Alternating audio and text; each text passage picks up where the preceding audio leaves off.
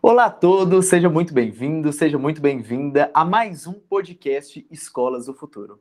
Hoje nós estamos aqui com Danilo Leite, vamos conversar um pouquinho sobre as mudanças que estão acontecendo no, no mundo da educação, sobre novo ensino médio, sobre as mudanças e como que os professores e os coordenadores podem abraçar essas mudanças que estão acontecendo, que são muito mais que mudanças regulatórias.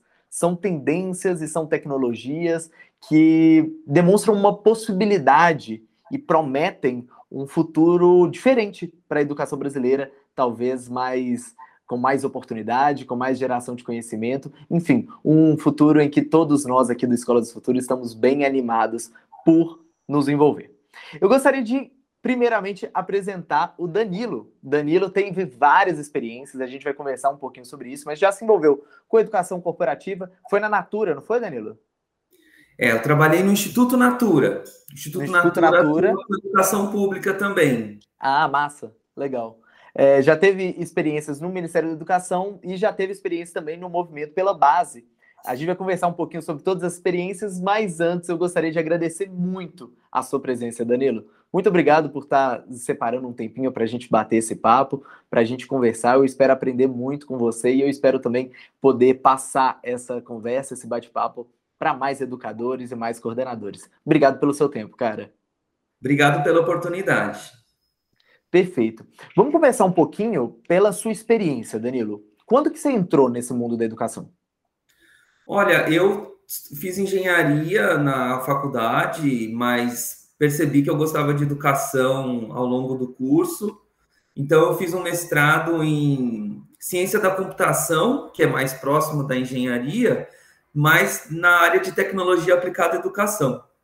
Uhum. Então, trabalhei com, com softwares de apoio a professores para ensino de geometria e outros temas de matemática. E aí trabalhei como professor em cursos técnicos e tecnológicos em São Paulo. Né? Na, trabalhei na FATEC, trabalhei no Instituto Federal. E aí eu quis mudar para trabalhar com políticas de educação.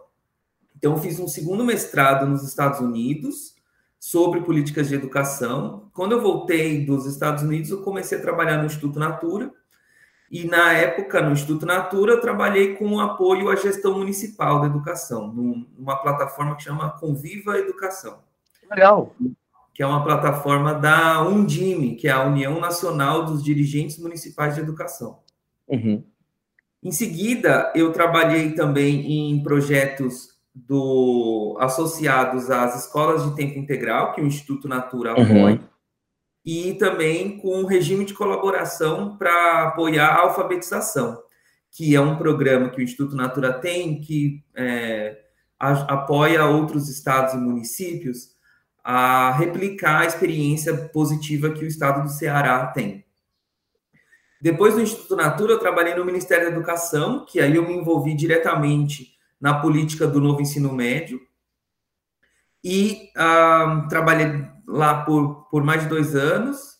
Então, uhum. o, o, trabalho de é, publicar a, a Base Nacional Comum Curricular, publicar os guias de apoio à implementação do novo ensino médio, as portarias dos programas de apoio, é, eu, eu atuei diretamente. Depois que eu saí do Ministério da Educação, trabalhei no Movimento pela Base, continuei assim a apoiar é, uhum. a produção de materiais para o novo ensino médio. E mais recentemente eu me mudei para o Japão, é, onde eu estou morando agora, e estou fazendo doutorado na Universidade Kobe. Caramba, que legal! Essa última parte eu não sabia. Eu não é. sabia. Que bacana, que experiência legal. Eu, eu fiquei curioso quando você começou a contar, é, principalmente que você entrou na área de engenharia. Por que, que você se envolveu com educação? Qual que foi o chamado, assim? Por que, que como que você caiu nessa área? Foi meio acaso e você gostou? Como que foi isso? Olha, eu acho que foi uma combinação de fatores. Eu trabalhei, eu fiz iniciação científica durante muito tempo e trabalhei a, ah, como monitor, né, de disciplinas. Uhum. E essa experiência eu gostei muito. Além disso, eu quando eu saí da faculdade e fui procurar emprego, o clima da, dos processos seletivos das empresas não me agradou, porque a, a, não existia a ideia de impacto social, né? Então, acho que aos poucos eu fui reconhecendo que para mim ter um trabalho que a, apoia, né, as pessoas que têm menos recursos era importante. Era importante. É, e aí eu fui mudando para a área da educação aos poucos. Caramba, que legal, que legal. É, vamos começar com a primeira experiência. Acho que a gente podia entrar nesse lado das políticas públicas antes de entrar efetivamente. Acho, acho que dá, dá até para fazer uma ponte para o novo ensino médio. Mas a sua experiência no, no foi um mestrado em políticas públicas? Isso. É, foi no, onde? Nos Estados Unidos? Foi na Universidade de Stanford, uh, nos Stanford, Estados Unidos. Sim. É, como foi essa experiência e quais foram os principais aprendizados assim que você consegue trazer, talvez para uma aplicação aqui no Brasil que você já conseguiu implementar? Como foi a experiência de maneira geral? Olha, foi muito boa a experiência, assim. O, o, eu tive muita sorte de conseguir uma bolsa de estudos, né? Então eu não precisava me preocupar com pagar a mensalidade da faculdade, que é muito cara, né? Ainda mais em dólar.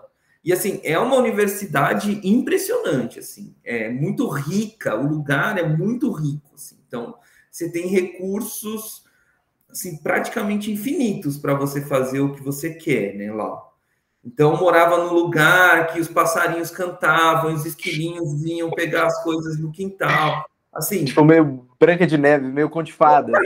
Assim, é um lugar às vezes eu até me incomodava assim com tanta coisa assim, com tanto privilégio, né? É, assim, é impressionante. Que loucura, cara. E, e aí, e, e, assim, eu como estudante, né? Eu tinha uma tudo voltado para me apoiar a estudar. Eu não precisava me preocupar com conta, com lavar roupa, tinha a máquina de lavar do lado da minha casa, de graça.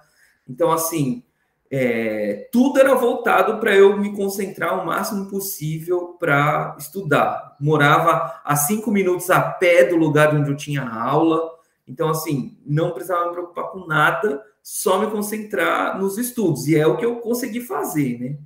Então, é, aí eu tive aula na faculdade de economia, tive aula na faculdade de educação, fiz algumas aulas na faculdade de design.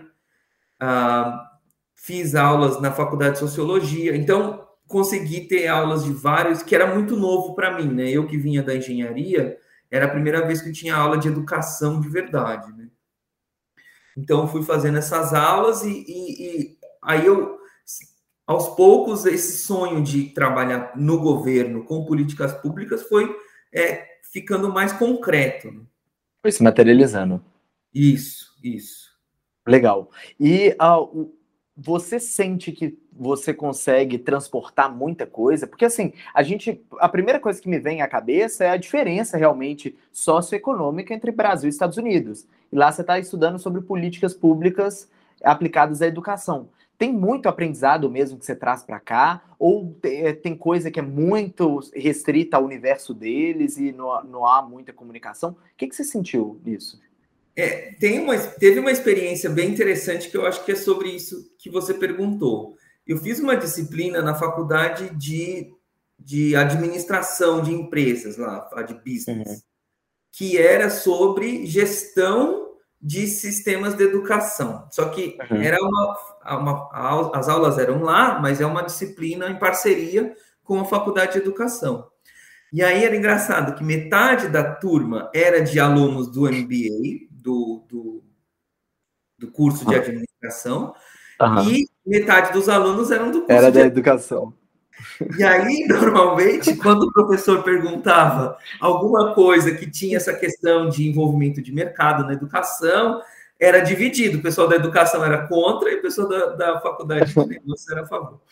Mas o, o que mais me, me atraiu nessa disciplina é não só a diversidade, então, assim, aprendi muito com, com a diversidade da, do, do pensamento, mas a, a disciplina era baseada em casos de gestores públicos.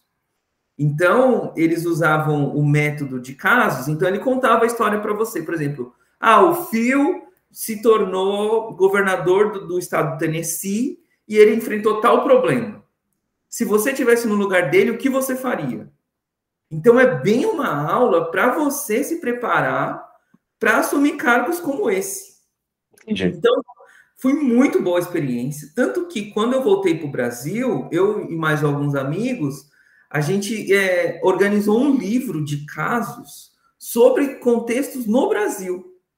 Que legal, que incrível. É, por causa A gente consegue disso, encontrar o livro? Consegue. O livro está disponível em PDF de gratuito para todo mundo no site que é casosdepoliticaspublicas.com.br. Legal.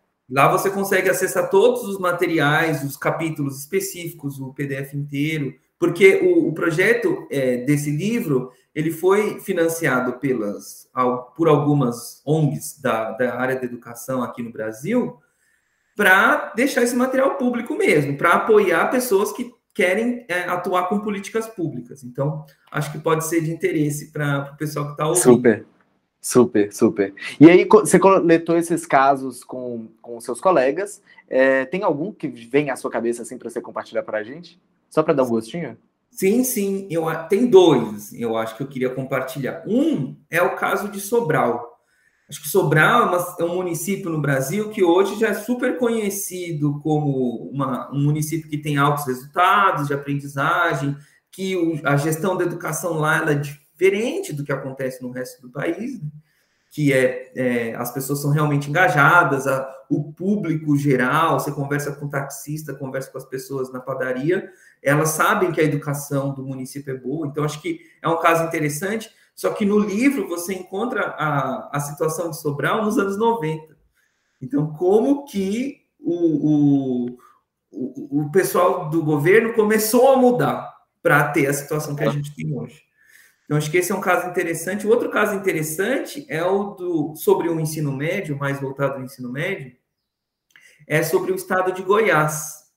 Então, o estado de Goiás teve muitas é, teve muitas reformas de, é, de gestão perto ali dos anos 2010, 2011, e o caso conta isso. Então, assim, teve bastante rebuliço na época também. Então, acho que, e, e eu acho que é, o Estado hoje tem bons resultados, mas na época ele estava ainda capengando. Então, hum. acho que é uma boa experiência também para entender como que aconteceram essas reformas. Legal, legal. Quando você começa a pensar em, em política pública apli aplicada especialmente à educação, é, quais são as, assim, eu, para te dar um contexto, tá? Eu sou professor do ensino médio, dou aula em escola particular, faço vários trabalhos com ONGs aqui na minha cidade, é, também de, de aplicação de disciplinas diferentes, como empreendedorismo, inovação, é, profissões do futuro, enfim, algumas dinâmicas com alunos de periferia aqui na minha cidade. É, mas eu sou restrito a isso, sabe? Iniciativa privada e terceiro setor. Tenho zero, zero experiências, é, experiência em política pública. Então, assim, para uma pessoa que é completamente leiga, é, o que que você uh, colocaria como as principais mudanças? Assim, quais são as bandeiras que você defende quando você fala de política pública para a educação? O que que vem à sua cabeça assim de ideias criativas, ideias diferentes, casos de sucesso, experiências que realmente podem transformar? Olha, um, a, eu vejo que no Brasil a gente tem dois problemas grandes nas políticas de educação. Um é o, o, a forma com que a política encara a área de educação. Então, isso tem reflexões práticas bem grandes em como que acontece o dia a dia das políticas de educação. Um é o, os governantes normalmente não dão assim prioridade para a educação e quando dão prioridade é para construir escola, para construir creche, são coisas materiais que aparecem. Infraestrutura. Isso. Tanto que um, o que eu comentei no caso de Sobral, uma experiência, um, uma característica interessante do caso é que no primeiro momento, assim, nos primeiros anos, o governo trabalhou exclusivamente para melhorar a infraestrutura. E aí, quando fizeram uma avaliação e viram que os alunos não estavam aprendendo, todo mundo ficou surpreendido. Como que os alunos não estão aprendendo se eles estão em uniforme, se a escola está pintada? Muito louco. Né? Você que deve, é, estudou engenharia, você deve ter uma visão técnica. Você fez engenharia de quê? Eu fiz engenharia de controle e automação. Então, assim, eu acho que uma coisa simples, né? Que eu fiz técnico informática no ensino médio. é, numa, no, no Coltec, que é uma instituição bem, bem renomada, pública, é, aqui em BH. Mas eu acho que eu costumo fazer analogia, para quem é da área de tecnologia, de uma separação de hardware e software. O hardware é a infraestrutura, mas o que constrói realmente a escola é o software, é a interação ali das pessoas, é o professor, é o coordenador, é o engajamento dos alunos, da família, que é muito mais subjetivo, é muito mais difícil de você tocar, né?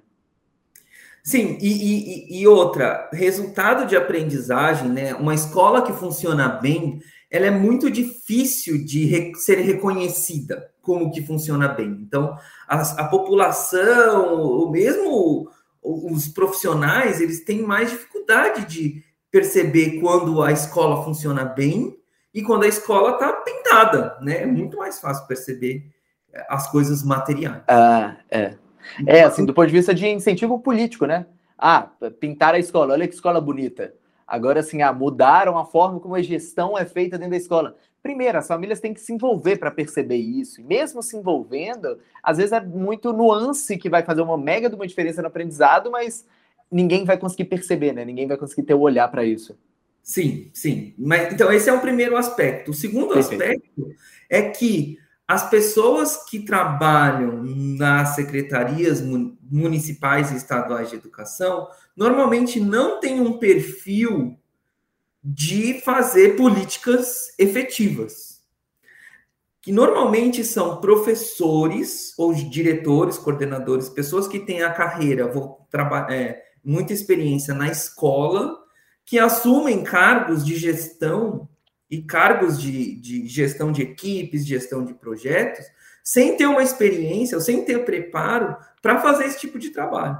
Uhum. Ou são pessoas de carreira é, administrativa, né, que já uhum. trabalham nos governos, que acabam entrando na, no mundo da burocracia e dessas transições políticas, que, e aí não conseguem é, produzir políticas efetivas. Então, a, a, a gente tem um ciclo vicioso de como as secretarias de educação funcionam, Atuam. Que é muito assim prejudicial para para a qualidade da educação. E aí a escola, né, se sente meio que abandonada. Então o, prof, o diretor não tem apoio, o coordenador pedagógico não tem apoio. Quando a secretaria faz alguma coisa, não escuta o que a escola quer, faz de cima para baixo. Aí a escola não concorda, a escola não tem preparo para receber o que a, que a secretaria está é, tá oferecendo, ou não tem preparo para informar o que a secretaria pede. Então, assim, a, a secretaria não funcionando bem tem muito tem reflexões práticas, consequências práticas no dia a dia da escola. Sim. Sim, e assim, é, me corrige se esse diagnóstico que eu estou fazendo é um diagnóstico certo, porque aí esse diagnóstico é super tirado assim do nada. Mas muitas vezes ideias não faltam, né? Ideias que podem ser aplicadas, mas é, falta realmente assim, uma análise, às vezes até de número, assim, de resultado efetivo, para avaliar se a política está dando certo. Se estiver dando certo, a gente amplia, se não estiver dando certo, a gente mata e faz outra coisa. É, e esse diagnóstico, você concorda com isso? Isso, isso acontece? Isso é parte desse, desse bolo de problema que a gente está falando?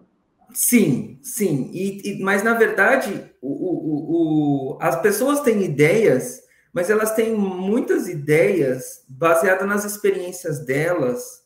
Não replica né, modelos que estão certos. experiências da, da literatura, da, da, sim, da, sim, sim. Da, da Do que já foi aplicado, né? Assim, não quer dizer que você não vai conseguir criar uma coisa nova, mas é muito mais difícil você criar uma coisa nova que vai ser efetiva. Se tem Isso. um monte de experimento rolando, você consegue pegar exatamente o que dá certo, é, é, é vantajoso, né? É, e aí tem assim, tem o sentido de você ter a ideia, uma ideia boa, né, uma proposta, que é na, na, na, gestão de políticas a gente chama de desenho ou design das, das políticas, né? Uhum. Esse é o momento de você definir como a política vai ser. E o segundo momento é a implementação da política, porque às vezes você tem um, um, um desenho, né, uma definição da política que é bom, mas não tão bom, mas você tem uma implementação boa. Então, às vezes isso chega bem na escola. Sim, sim. Mas se, se, às vezes você tem um desenho, um projeto bom, mas a implementação é ruim, é. não importa, vai chegar na é. escola mal. É. Assim, o segredo está muitas vezes na implementação, né? Assim, uma, um projeto, uma ideia mais ou menos bem executada, às vezes supera em muito uma ideia muito boa mal executada, né? Sim, sim. Porque você, você perde a oportunidade. E eu vejo da mesma forma, assim, é, já devem existir, existir algo é, como oh, os próprios casos, né, traz isso. Tipo assim, quais são as referências, o que que deu certo, como, que eles avaliaram a política pública para saber que ela deu certo? Já tem isso compilado, né? Assim, já existe fontes para você pesquisar isso. Falta muito da galera saber que esse seria o caminho, né? É, tem, tem essa questão de você tomar decisões baseadas nas experiências das outras pessoas, uhum. da produção da literatura acadêmica, dos resultados mais concretos, né? Uh, mais. E tem a questão de você conseguir compor, organizar a Secretaria de Educação para implementar e realizar as, as, as políticas. Uhum. E aí, assim, do ponto de vista do professor ou diretor de escola, tem tanta coisa acontecendo na escola, é, normalmente são contextos tão difíceis de trabalhar que as pessoas têm muita dificuldade de entender ou de acompanhar o que está acontecendo no lado da Secretaria de Educação ou do lado da regional, né? Exato. Então, é, é, fica é uma, uma situação... Eles são presos ali só no dia a dia, né? Assim, não, tem um, não consegue dar uma visão meio de o que, que a gente poderia melhorar de maneira efetiva, meio longo prazo, né? Mas é porque a organização do, do sistema ele é Essa... opaca, tem pouca é. transparência. O que acontece na Secretaria de Educação tem pouca transparência. É. Então... E você vê isso dentro da escola, né? Então a secretaria vai, vai ser um organismo disso. Às vezes, dentro da própria escola, tem um problema grande de comunicação entre pais e direção, pais e direção às vezes comunicam, mas pais e professores às vezes não, e a direção e professores também não se comunicam bem. É, a gente vê isso na escola é, privada também, a escola particular tem muito disso, de tipo assim, diretores que vendem a escola como XYZ para os pais, os pais compram a ideia, mas na hora de entregar esse, esse serviço, né, os professores não estão compartilhando essa visão XYZ e entregam uma outra coisa para os alunos. Então, você tem isso numa outra escala para a Secretaria de Educação, eu presumo. É, e às vezes as escolas particulares fazem parte de redes de escolas, né? Sim. Então, às vezes é similar como a rede das escolas particulares atua apoiando ou não apoiando as escolas e é mais ou menos equivalente à, à secretaria. Secretaria de Educação. É. É.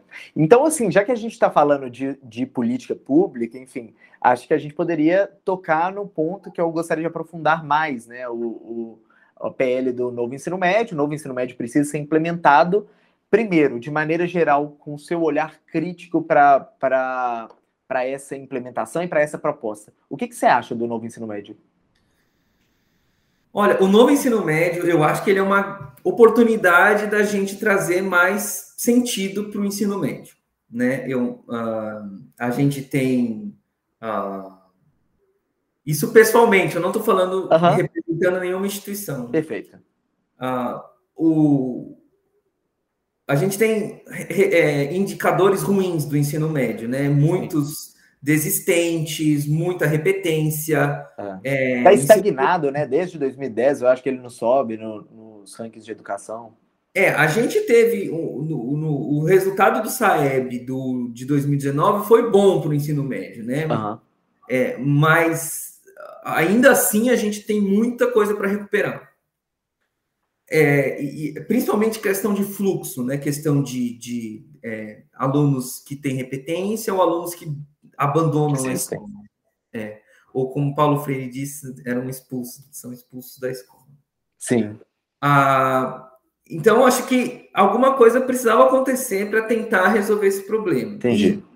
A, a, gente vê no mundo, né, no, no, no, experiências interessantes de ter mais diversidade para os alunos, para os jovens, ser uma forma de é, atraí-los.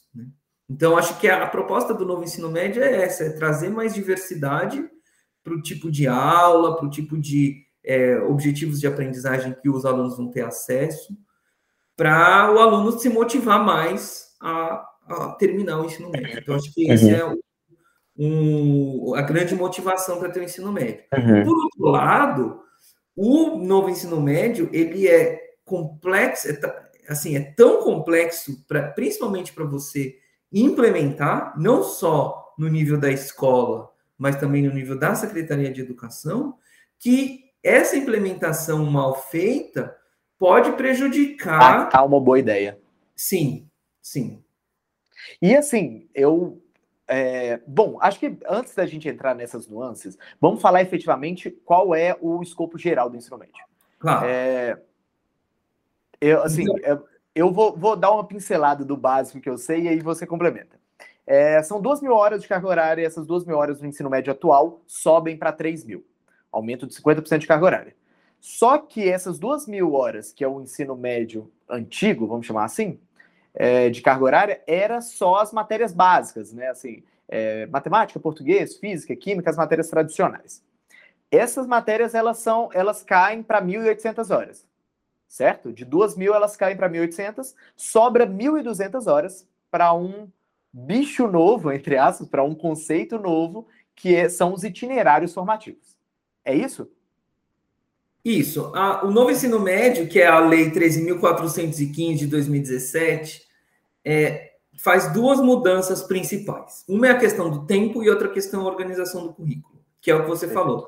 Na verdade, o, o, o ensino médio é 2.400 horas, né? Porque são 800 horas por ano, três uhum. anos, 2.400. É, e, na, de acordo com as, as diretrizes curriculares nacionais do ensino médio, que definiram a, a, as matérias, né? Acho que é de 2013, se eu não me engano, uhum. 2011. A gente tem, acho que 11 matérias que os alunos têm que ter acesso, né? Que é matemática, que é o que você comentou. Então, a, tem a mudança de tempo de 2.400 para 3.000 mínimas, né? Pode ter mais. Uhum. E tem a mudança da organização do currículo. E, e a organização do currículo é essa. Então, eu, eu separo essas 3 mil horas em duas partes. Uma que todos os alunos vão ter acesso, todos, todos, que é de até 1.800 horas, e uma outra que os alunos vão ter flexibilidade para escolher o tema de aprofundamento, que são essas 1.200 horas que você que a gente chama de itinerários formativos. E aí o que acontece? O, o, a, as 1.800 horas de que todos os alunos vão ter acesso a, a, a gente tem uma diretriz nacional curricular, que é a Base Nacional Comum Curricular. Então, os estados, né, no ponto de vista das escolas públicas, os as secretarias estaduais precisam produzir um currículo alinhado à BNCC para essas 1.800 horas que vão, é, que todos os alunos vão ter acesso. Além disso, é, cada estado ou cada rede de escolas se organiza de um jeito e aí começa a complexidade, porque você tem menos diretriz nacional e você tem mais é, autonomia. Né? É, você tem mais autonomia para rede, né? Para a rede estadual. Então a rede estadual pode escolher como ela vai organizar, estruturar os itinerários. Então o, o tem rede que vai fazer a definição dos itinerários é, no nível da secretaria tem rede que vai fazer a definição dos itinerários no nível da região, tem rede que vai delegar para a escola a parte, eventualmente parte da definição dos itinerários. Sim. Então, Sim. assim, quando você vai dando autonomia, você aumenta a complexidade do trabalho, que é sem dúvida, sem dúvida. É. E assim, é, eu tô errado de pensar, pelo menos a minha percepção inicial é de que é uma liberdade grande que está dando para as escolas de maneira geral. Para essas 1.200 horas, há uma, uma liberdade para criar, para gerar alternativas, para criar itinerários grande. Você vê com esse mesmo olhar? É uma autonomia. É, isso depende das diretrizes da secretaria e do Conselho Sim. Estadual de Educação. Então, acho que, assim, todas as participações que eu faço desse tipo de podcast e tal, eu falo para você que é professor, você que é diretor de escola, você precisa entrar em contato com a regional, ou com a secretaria, secretaria. com a gestor da sua rede, para entender quais são as diretrizes que você Sim. vai precisar seguir, se você não recebeu ainda. Sim. Então é muito importante porque cada região, cada estado é, tomou algumas decisões diferentes. Né? Sim.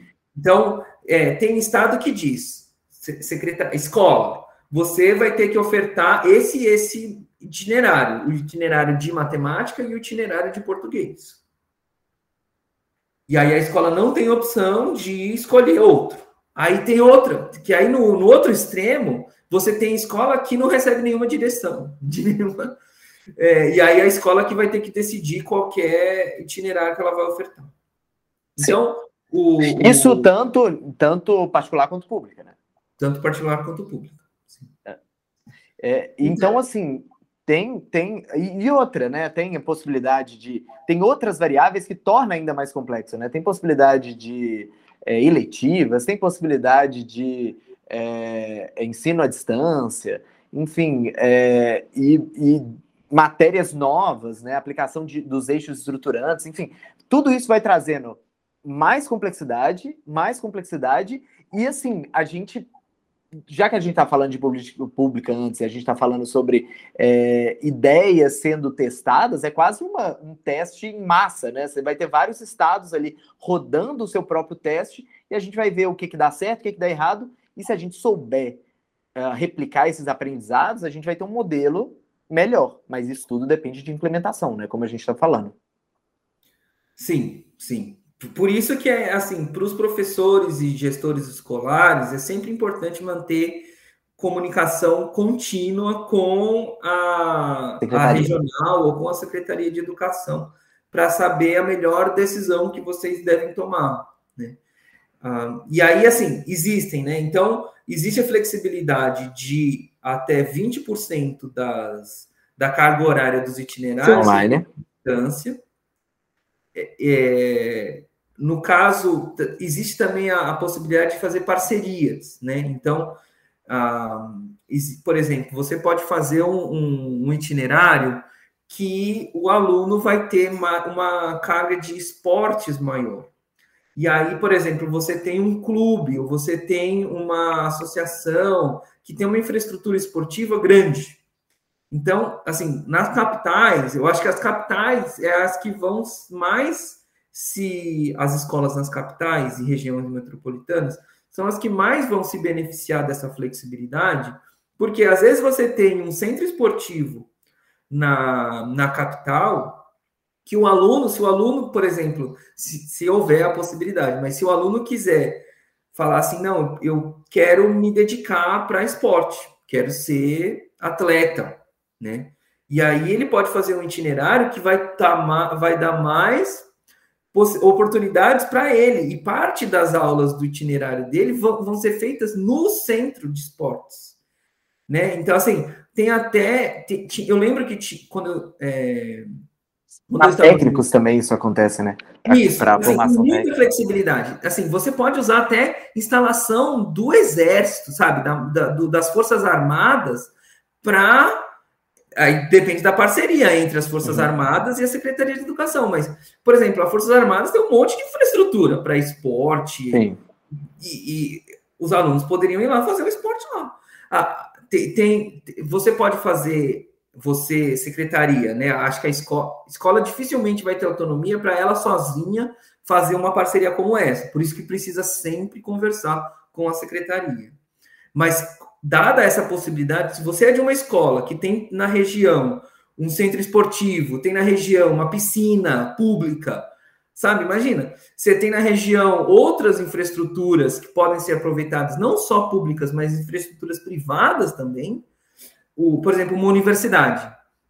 Tem uma universidade na sua região. Você, a secretaria pode fazer uma parceria com a universidade e parte das aulas do, dos itinerários do aluno vão ser dadas por professores universitários. Sim, sim.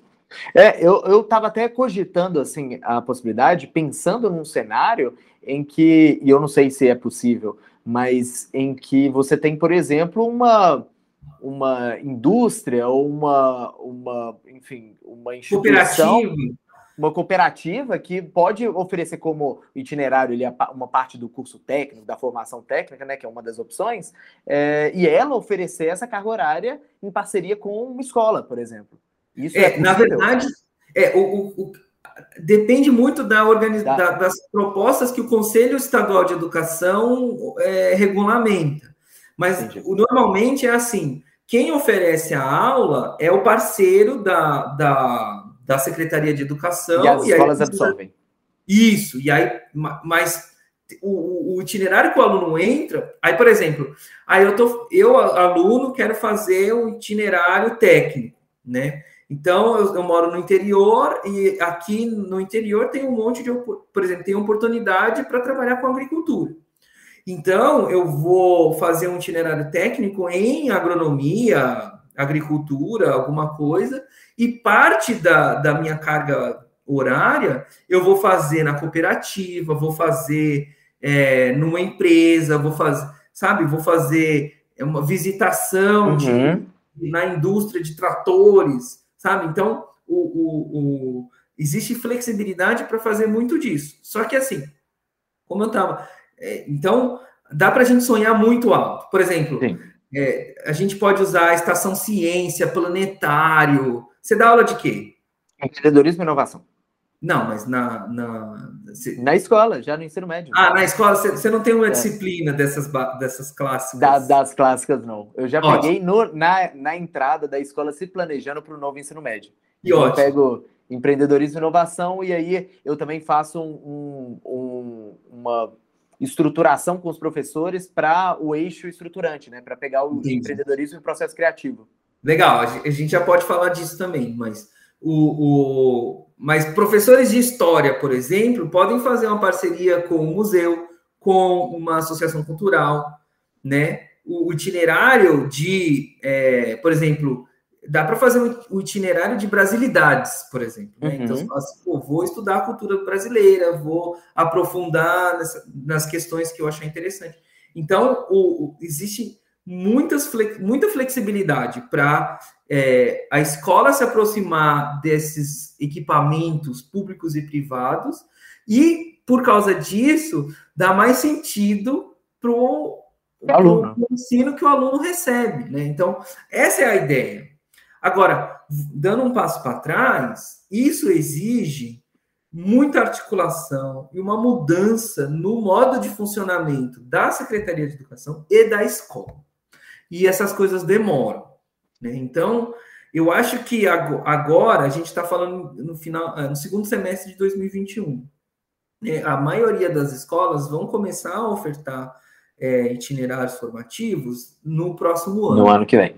Isso, em 2022. Então, é, eu acho que é importante para os professores e diretores começarem a explorar a, a, a, as possibilidades. Isso, nessas possibilidades, e ao longo dos próximos anos, construir, efetivar e concretizar essas possibilidades que são muito interessantes e, na minha opinião pessoal, são mais interessantes do que você fazer um itinerário de aprofundamento em língua portuguesa ou um itinerário. Eu vejo da mesma forma, Danilo. Eu vejo da mesma forma. Matemática. E assim, eu não vou citar nomes, mas é, acho que fica inevitável de citar esse exemplo. Tem uma, uma um, um, material didático, né, um sistema de ensino que, que eles vendem para diversas escolas, que já está com a proposta dele de itinerário formativo vendendo material didático para as escolas.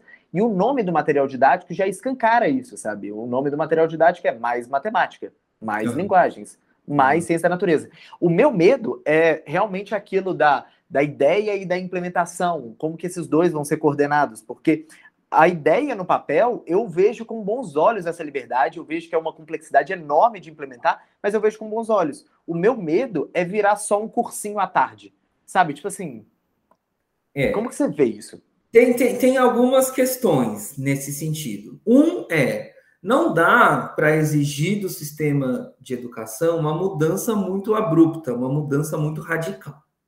Então, é razoável a gente ter itinerários dessas áreas agora, e ao longo dos próximos anos a gente ter esses itinerários mais interessantes. Esse, então, mudando, né? Você, é, é mudando é... aos poucos. Então, por exemplo, eu tenho uh, um milhão de alunos na minha rede.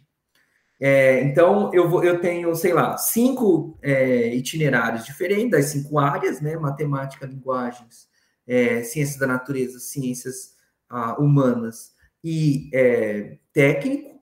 Então, eu vou dividir mais ou menos 20% dos meus alunos para cada um desses itinerários e eu acho que tudo bem, assim, com, com, eu com a experiência de gestor público que eu tive, eu acho que tudo bem nesse primeiro momento a gente explorar essas soluções mais fáceis. Tá? E, e, e eu acho também que é compreensível que, como você falou, né, vire um cursinho é, de aprofundamento no assunto, porque é muito difícil também um professor mudar a maneira de trabalhar. Então, se ele está acostumado a trabalhar como cursinho, entre aspas, né? Ele vai continuar trabalhando como cursinho, mesmo no itinerário. Então, a gente tem duas mudanças que deveriam ser perseguidas daqui para frente. Uma é essa mudança da flexibilização e explorar mais esses equipamentos, parcerias, oportunidades fora da escola, inclusive de ensino técnico é, para os alunos. Então, essa é uma que a gente tem que. E eu acho que ela deve ser perseguida gradualmente. A outra mudança que a gente deve, ser perseguir, deve perseguir gradualmente é essa mudança da, da, atuação, do, da forma de atuação do professor, de ser menos cursinho, entre aspas, né, de, dessa, é, do ensino bancário, do ensino de decoraeba, etc., para o ensino integrado. Então, mesmo na parte que não é dos itinerários formativos, da Base Nacional Comum Curricular, que é aquela parte que todos os alunos vão ter, a, a ideia, a, a, a possibilidade de não ter mais aulas específicas de biologia, física e química, mas ter aula de ciências para aproveitar a integração entre elas. Né? Então, o, o, o professor ele pode aproveitar esse momento para fazer aulas mais interessantes, mais integradas. Ah, eu vou integrar matemática com ciência, vou integrar história com ciências, vou integrar física e biologia. Então, a, a ideia é permitir que essa mudança também vai ocorrer aos poucos. Então, acho que a gente deve almejar essas mudanças desde já, mas trabalhar para elas aos poucos serem exploradas e ofertadas nos próximos anos. Perfeito. Perfeito. Então a mudança gradual seria o melhor caminho, né? Não, a, a mudança abrupta seria o melhor caminho. É, mas, mas é, o melhor caminho, assim, do, do, é, em, em, em, Na prática. Na, na prática, prática de fato. Na forma como as escolas. Até porque, vamos ser sinceros, é, a mudança abrupta vem com um risco muito grande, né? Uma escola pode tentar implementar uma coisa abrupta e dar completamente errado. Sim, então, assim, é, essa, isso, assim, acho que são poucas as pessoas que arriscariam a pele nesse sentido. E é, uma, e é uma responsabilidade muito grande. Então, assim, talvez do ponto de vista prático mesmo. Eu gostaria também de uma mudança abrupta.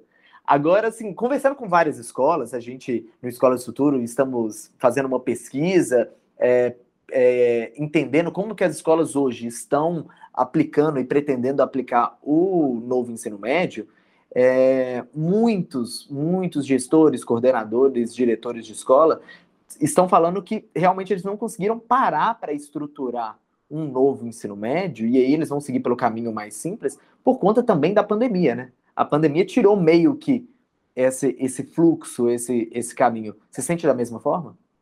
Sim, a, a, a gente sabe que as condições de trabalho nas escolas são muito complicadas, né, muito difíceis, e como eu comentei antes, é muito assim, o professor de gestor escolar tem pouca oportunidade para entender o que está acontecendo nas políticas nacionais, entender o que está acontecendo na Secretaria de Educação. Então, é, e fazer essas mudanças na escola é muito complicado.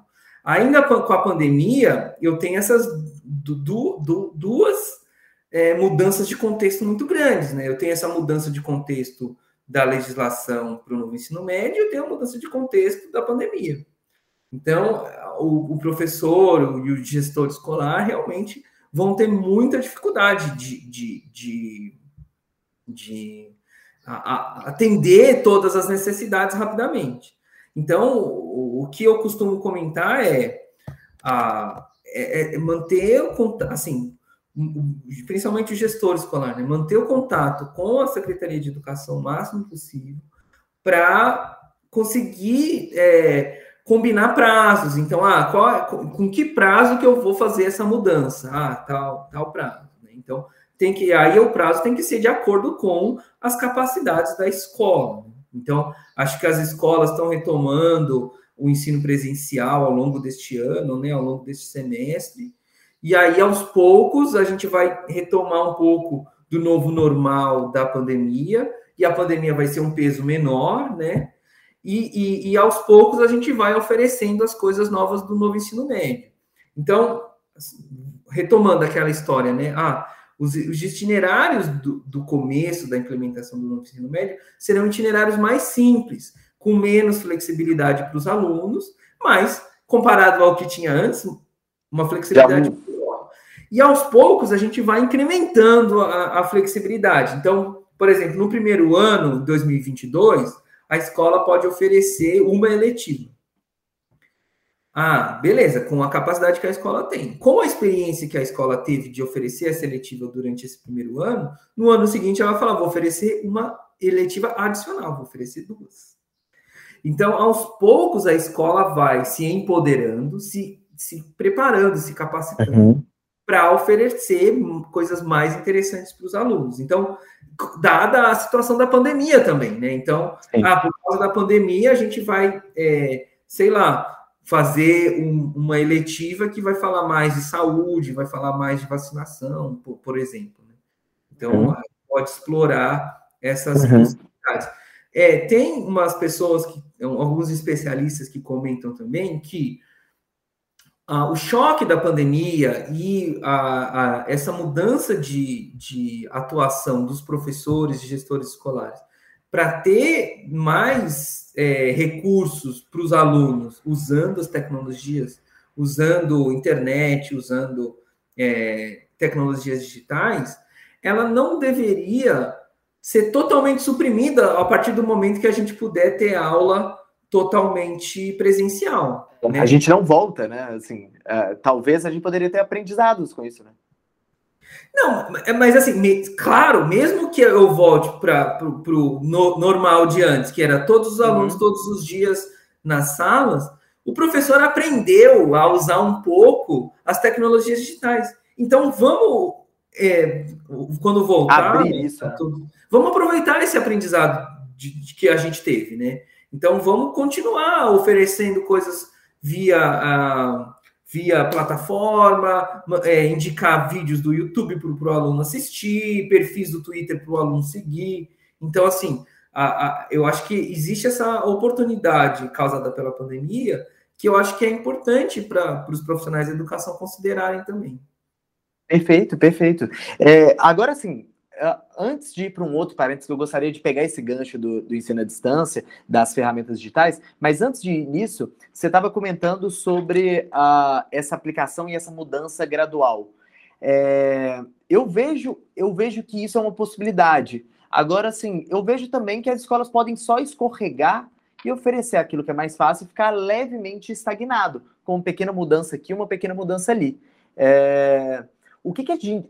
Primeiro, você vê que isso também é uma possibilidade, ou seja, é, o novo ensino médio ser uma promessa de realmente uma mudança e essa mudança de fato não acontecer de maneira significativa. E a segunda coisa é o que, que se isso é real, se existe essa possibilidade de só ficar uma mudança é, pequena e ela não, não vai dando os próximos passos, o que, que a gente poderia fazer para que a mudança continue acontecendo? Uhum. O que, que você acha?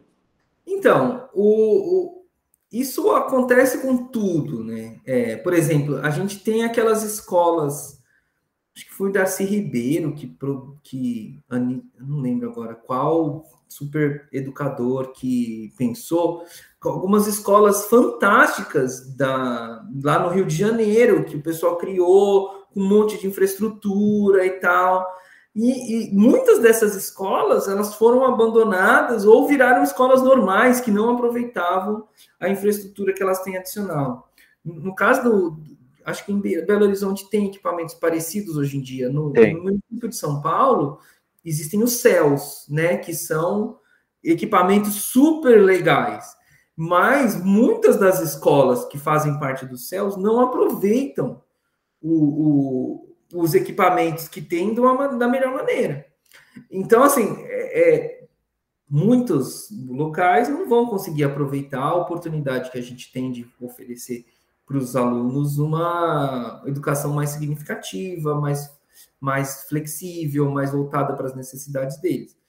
Mas a, acho que o que a gente tem que incentivar é que as pessoas, né? Porque as pessoas que vão ofertar isso, né? As pessoas que vão fazer acontecer. Então, as pessoas que fazem acontecer, acho que precisam ter esse, esse sonho, né? E a trabalhar continuamente para mudar, porque é muito trabalho que precisa fazer para mudar. Então, é, vai, dar, vai dar coisa errada, as pessoas vão ficar tristes, vão ficar frustradas, mas tem que sempre arregaçar a manga de novo, levantar e a, trabalhar para oferecer algo mais significativo para os alunos e mudar a realidade que a gente é.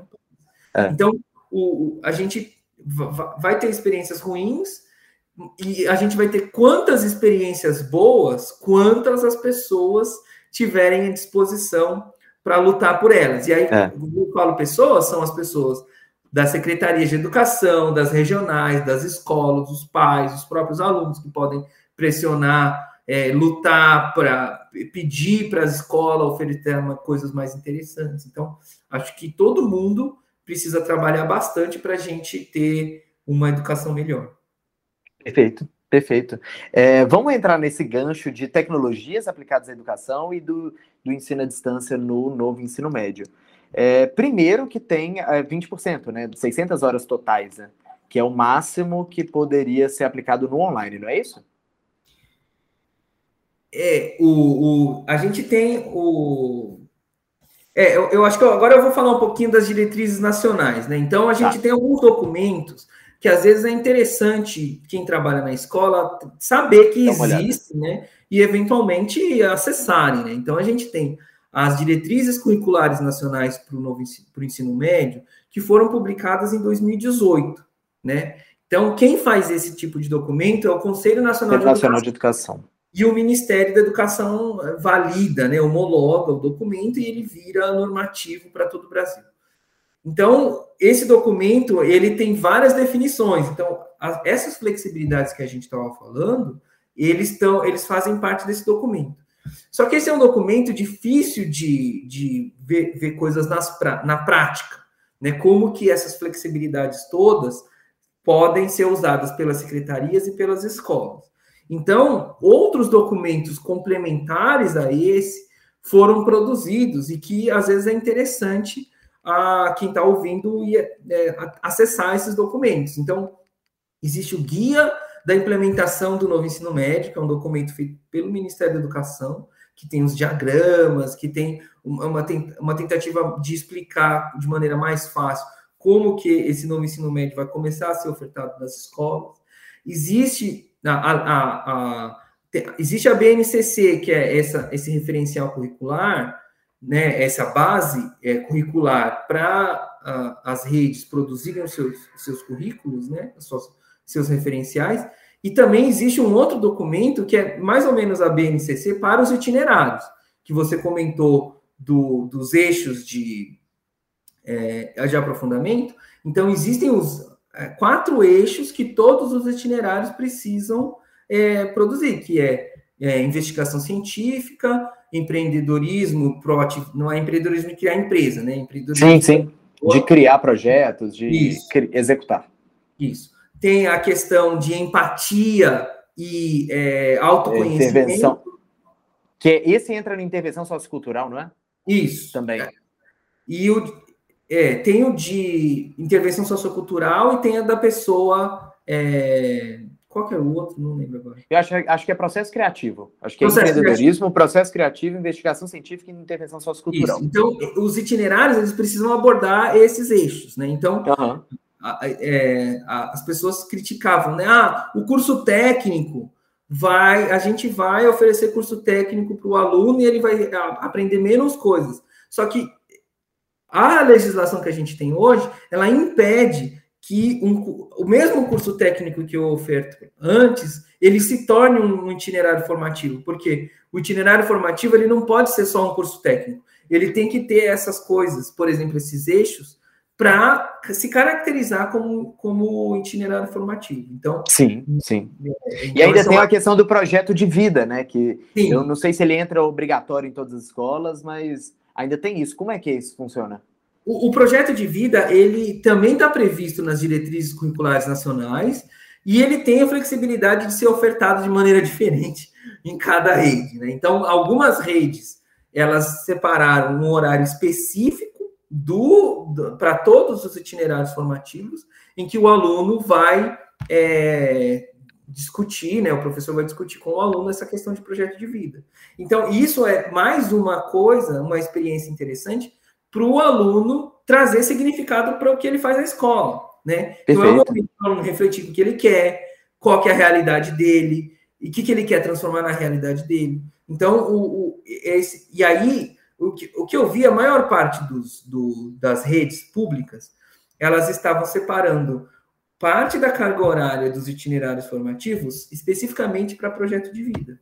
Então, a, tem uma divisão, uma decisão que as secretarias precisam tomar, que é a carga horária de é, base comum e itinerários que o aluno vai ter em cada ano.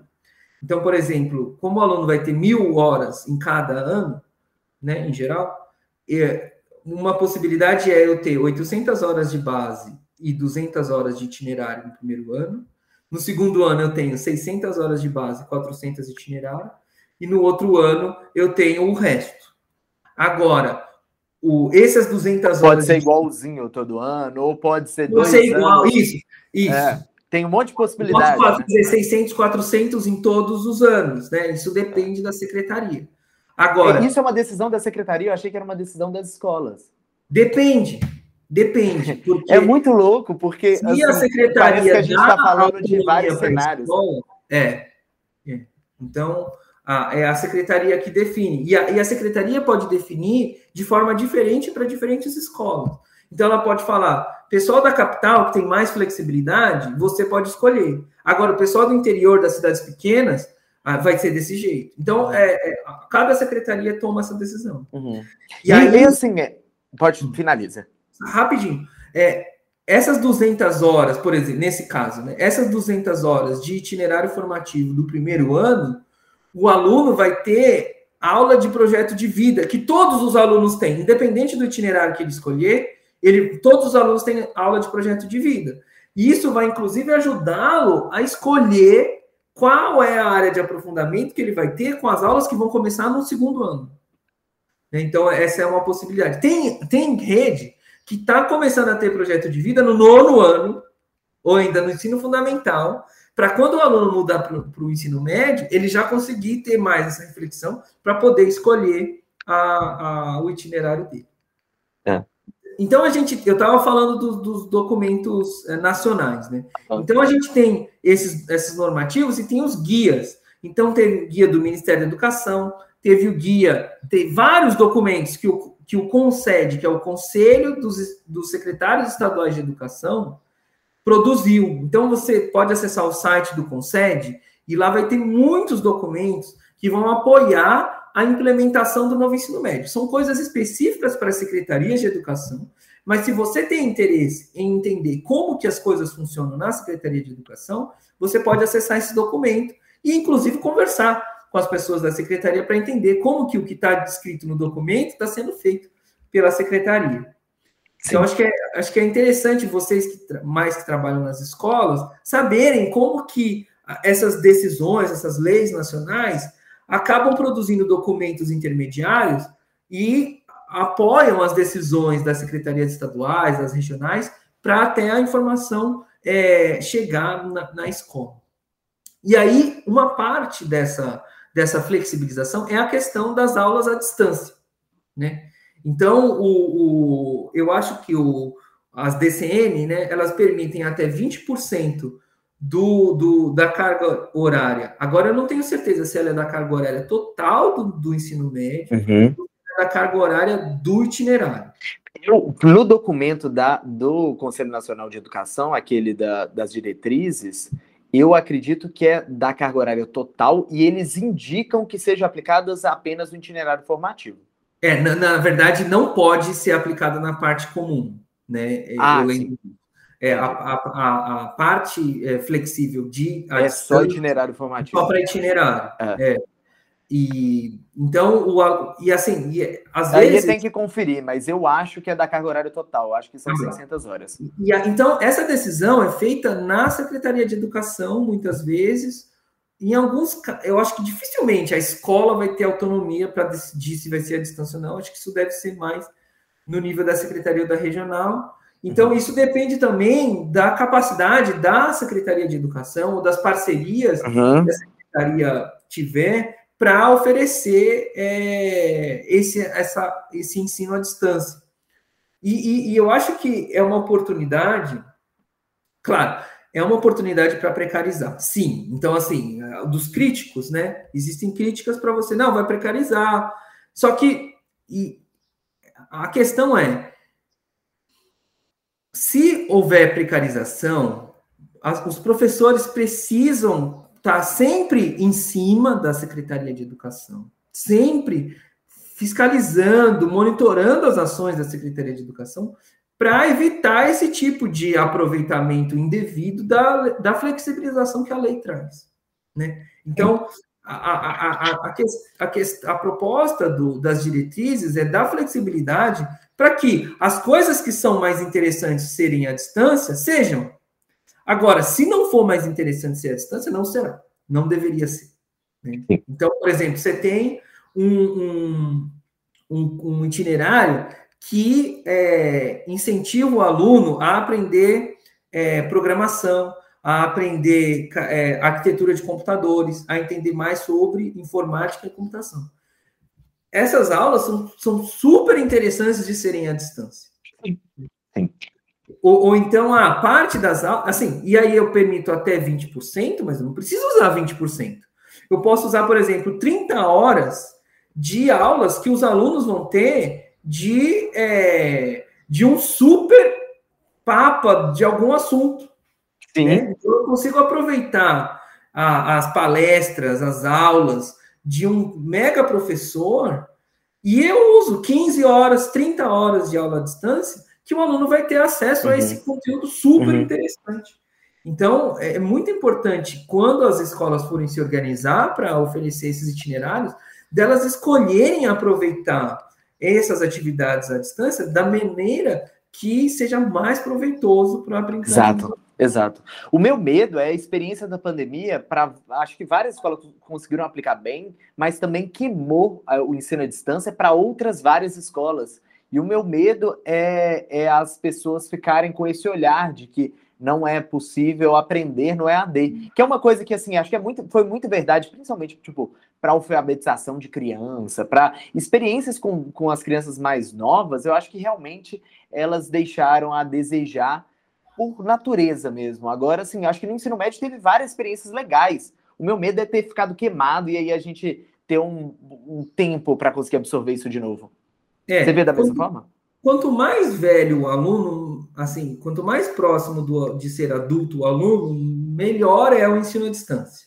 Porque o ensino à distância exige do aluno maturidade, né, autonomia. Então, para o ensino médio, para a universidade, o ensino à distância é bem, assim, mais para a universidade e um pouco para o ensino médio, o ensino à distância é muito proveitoso. Assim, uhum. é, eu que estou fazendo pós-graduação, né, todas as minhas aulas são à distância e eu, eu acho que eu não perdi nada. Assim, e agora eu tenho uma maturidade, né, claro. para conseguir fazer pós-graduação e tudo mais. Agora, aos poucos, assim, e não, e não é apenas a questão do aluno mas é a maturidade de quem está ofertando o curso. Então, eu imagino que, apesar das experiências, mesmo que as experiências dos professores de ensino médio tenham sido ruins na pandemia para ofertar é, ensino à distância, provavelmente os primeiros meses de ensino à distância foram piores do que os últimos meses. Então, existe essa questão de, da maturidade do profissional com o novo meio. Então, a ideia é que, claro, quando você muda a forma de atuar, você não vai ter a, o mesmo desempenho de uma forma de atuar que você está super consolidado. Então, a, a, com o tempo, os professores vão se especializar, se capacitar e vão ser melhores, vão desempenhar mais, mesmo num meio diferente, que pode ser o ensino à distância. Então, é, eu, eu entendo que deve ter frustrado muita gente, mas é importante as pessoas reconhecerem que elas, elas vão melhorando com o tempo. Exato. Mesmo na pandemia. Então, daquela conversa que a gente falou, né? Ah, a implementação do ensino médio, do novo ensino médio, da, das questões mais interessantes, elas vão ser graduais. Então, inclusive, essa questão dos, dos professores aproveitarem melhor o que puder do ensino à distância também deve ser gradual. Sim, sim. Perfeito, perfeito. É... E, Danilo, sobre todas essas mudanças, o que, que mais te dá assim bons olhos? O que, que você vê no novo ensino médio que para você é a joia do, do negócio? Você consegue extrair alguma coisa que você fala assim, putz, isso aqui, se for bem trabalhado, se for bem implementado, realmente pode fazer a diferença? Deixa eu pensar. Olha, eu acho que ah, tem uma mudança de, de significação da escola que ela pode acontecer sem o novo ensino médio, mas o novo ensino médio apoia essa mudança, né? Que é uma escola que ouve o aluno, que é uma escola que é, ouve os professores, que é uma escola que tem um clima agradável, que é, consegue ofertar para o aluno um ambiente acolhedor e significativo. Então, o aluno gosta de ir na escola, vai para a escola e tem alguma coisa que é interessante para ele. Então, acho que eu, eu posso fazer essa mudança sem o novo ensino médio? Posso. Agora, o novo ensino médio, eu acho que ele deveria ser usado como alavanca, né, como oportunidade para eu fazer essa mudança na escola, para eu ouvir os alunos. Que itinerário que eu vou oferecer, gente? Ouve os alunos. Que, que itinerário que eu vou oferecer, pessoal? Ouve os professores. Constrói junto. Ah, que, que, Quais são as eletivas? Que eletiva que eu vou oferecer? Ouve os pais, ouve o, o, o entorno. Olha para o entorno, vê se tem uma associação interessante, vê se tem alguma empresa, alguma universidade que poderia ter. Então, assim, é, essa, essa oportunidade do, da, da escola começar a ser uma instituição que ouve mais, que reflete mais junto, eu acho que o novo ensino médio propicia bem. Cara, é difícil de fazer. É muito difícil, não é simples, né?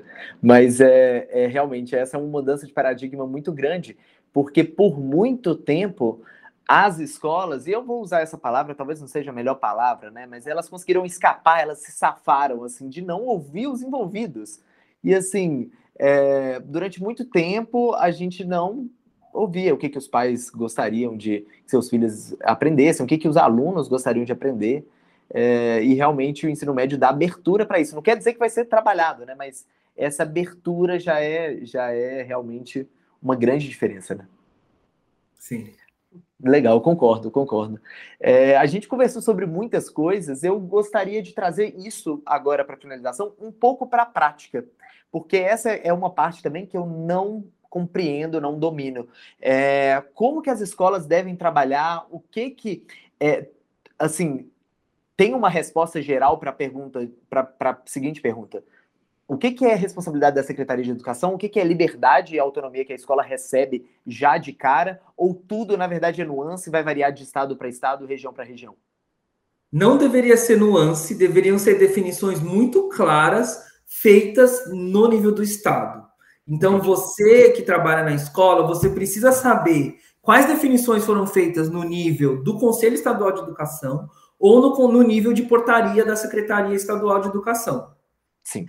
E é possível que algumas definições ainda não tenham sido feitas. Sim. Então, é, é, é, importante então você saber que algumas já foram feitas e quais foram, e outras que ainda está em discussão e, eventualmente, os professores podem até se mobilizar para apoiar essa tomada de decisão.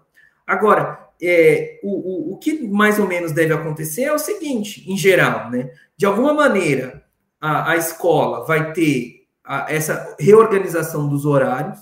Então, o professor, ele, quando ele for dar uma aula, ele tem que saber se aquela aula ela é para todos, ela é da parte comum, né, para todos os alunos, ou se ela é de um itinerário, né? Então, esse é, é importante. Então, o professor ele vai ter uma mudança na, na organização das aulas dele. É possível que tenha rede que organize os horários dos professores de maneira que alguns professores vão dar aula apenas da parte comum e outros professores vão dar aulas apenas nos itinerários. Então, isso é uma decisão da rede.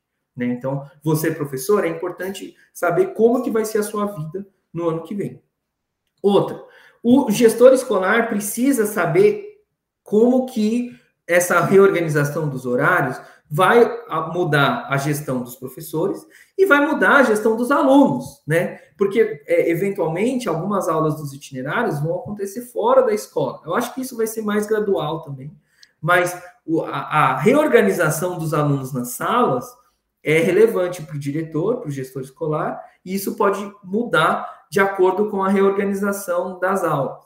Então, eu acho que esse é um ponto. E o, o diretor também precisa entender como que o aluno vai escolher o itinerário dele, quando, como. Então, o, o diretor vai ter que realizar algum processo lá na escola com os alunos deles, claro, com o apoio dos professores, dos coordenadores pedagógicos, para os alunos conseguirem fazer essa escolha, né? Então, provavelmente vai ter algum sistema acadêmico na Secretaria de Educação, que a Secretaria de Educação oferece, para o aluno fazer um registro, ou para a escola registrar o aluno no, no itinerário que, que ele quer. E aí, e, e assim, provavelmente a gente vai começar o ano que vem, o ano letivo que vem, sem todas essas previsões. É, é o que está acontecendo em Minas, assim, acho que não, ainda não saíram, muitas dessas definições ainda não saíram. É.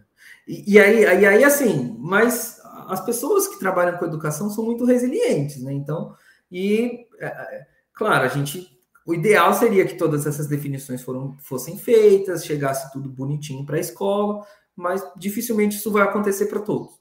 Então, você, diretor, você, professor, precisa. Esses papéis, eu acho que com certeza todos vão, vão fazer. Aí, por exemplo, vai ter eletiva. Então, eletiva é parte das aulas do itinerário que o aluno pode escolher, às vezes até dentro do itinerário.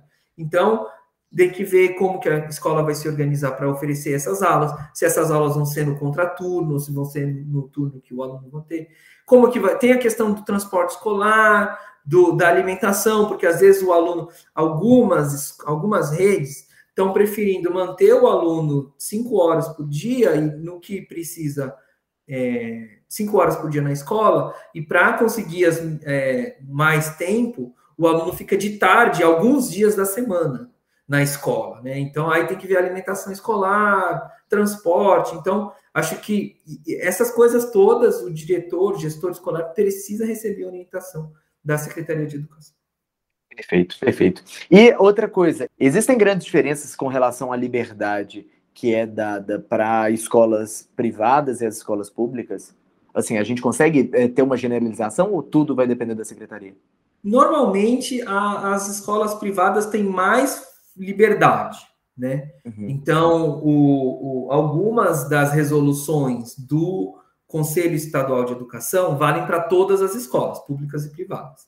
Ao, principalmente as portarias das secretarias é, estaduais de educação valem só para as escolas públicas. Então, ah, normalmente existe uma associação de escolas particulares em cada estado, e normalmente essa associação tem um representante no Conselho Estadual de Educação. Então, uhum. você que é de escola particular precisa ter algum contato para entender o que está acontecendo no Conselho Estadual de Educação, para saber o que você pode e o que você não pode fazer. Perfeito. Perfeito. É, Danilo, alguma recomendação para os professores, para os coordenadores, além do que a gente já falou aqui? Qual que é a mensagem final que você gostaria de deixar para eles? Bom, acho que em síntese, o novo ensino médio é um momento conturbado que foi é, agravado por causa da pandemia. E então, assim, é um momento que a gente vai, vai, vai ser difícil, é possível que tenha frustrações e tudo mais.